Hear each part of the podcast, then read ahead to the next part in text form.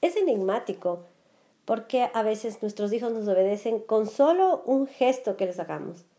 Y otras veces, por más palabras y explicaciones que les hayamos dado, no tenemos respuesta. Y a mí me ha interesado mucho entender cuál es el origen de la obediencia de mi hijo hacia mí. Entonces he encontrado algunas razones que son súper obvias y luego otras que no son tan evidentes. Entre las obvias están en que nuestra, nuestras órdenes no hayan sido claras, que lo que hayamos pedido sea realmente difícil para nuestros niños o que vaya en contra de su salud. Muchas veces no sabemos, pero podrían tener alergias a algún alimento que estamos pidiendo que coman. Y obviamente ellos están rechazándolo, no por desobedientes, sino porque su mismo cuerpo no tolera la cercanía a ciertos ingredientes. Pero más allá de estas razones obvias, también puede existir algunas otras razones, y no te digo que aquí tenga toda la lista de razones, pero hay una que me parece que está bastante olvidada y que sobre todo se la puede identificar cuando nuestros hijos realmente nos quieren obedecer, pero por alguna razón no lo hacen. Y no sé si tus hijos te han dicho alguna vez, a mí mi hijo, mi hijo sí me ha dicho, no sé por qué no hice esto. Si yo quería obedecerte, yo quería hacer lo que tú me dijiste. Así que más adelante te voy a hablar de esta razón para que tú cheques si es que es lo que está sucediendo en tu hogar. Mientras tanto te cuento, soy Mónica Salazar, me encuentras en salazarmónica.com y en mi página web puedes conocer más acerca de mi trabajo y de cómo yo puedo ayudarte en tu trabajo. También puedes tomar el test de los arquetipos del dinero y conocer cómo es tu relación con el dinero y también cómo usar esta información a tu favor. En este podcast yo te cuento algunas de mis historias, algunas anécdotas sobre temas varios, a veces sobre negocios, a veces sobre dinero. Yo creo que todo lo que hablamos siempre tiene que ver con el dinero o la familia o la espiritualidad. Y como consecuencia también tiene que ver con la salud. Ahora, me encanta compartir contigo, pero también me gusta que tú me dejes tus comentarios y me dejes tus historias, tus anécdotas para yo conocerlas. Así que estaré atenta a tus comentarios, ya sea por aquí en el podcast o a través de las redes sociales. Ahora, yo encontré hace tiempos la razón por la cual los creyentes que aman a Dios y saben que Dios nos manda a orar, no oran y lo encontré en Lucas 22, porque es lo que les pasó a los discípulos. Dice que Jesucristo ya estuvo en el Monte de los Olivos unas horas antes de su arresto y les dijo a los discípulos que se pongan a orar.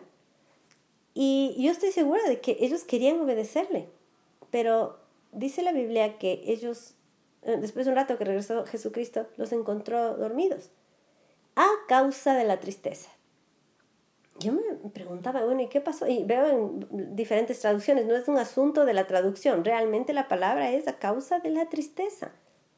Se habían quedado vencidos por la tristeza y por eso vino el sueño. Entonces ahí me doy cuenta por qué algunos creyentes que quisieran obedecer, que quisieran orar, no oran.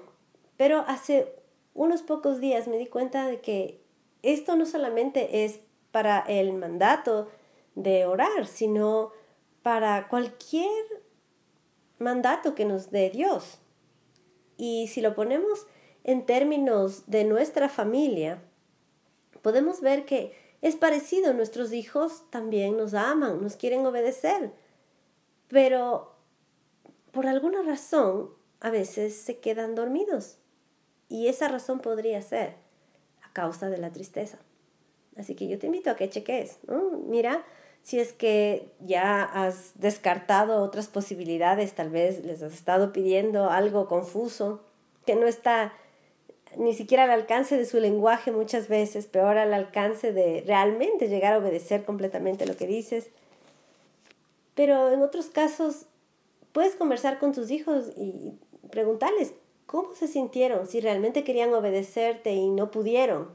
Yo he encontrado algunas veces eso con mi hijo. Y entonces ahí es momento de ver qué estaba detrás y encontrar rápido si hay alguna tristeza detrás. Ahora, puede ser alguna emoción de tristeza que nuestros hijos tengan por sí mismos, por algo que vieron o por algo que no entendieron bien, se empezaron a preocupar.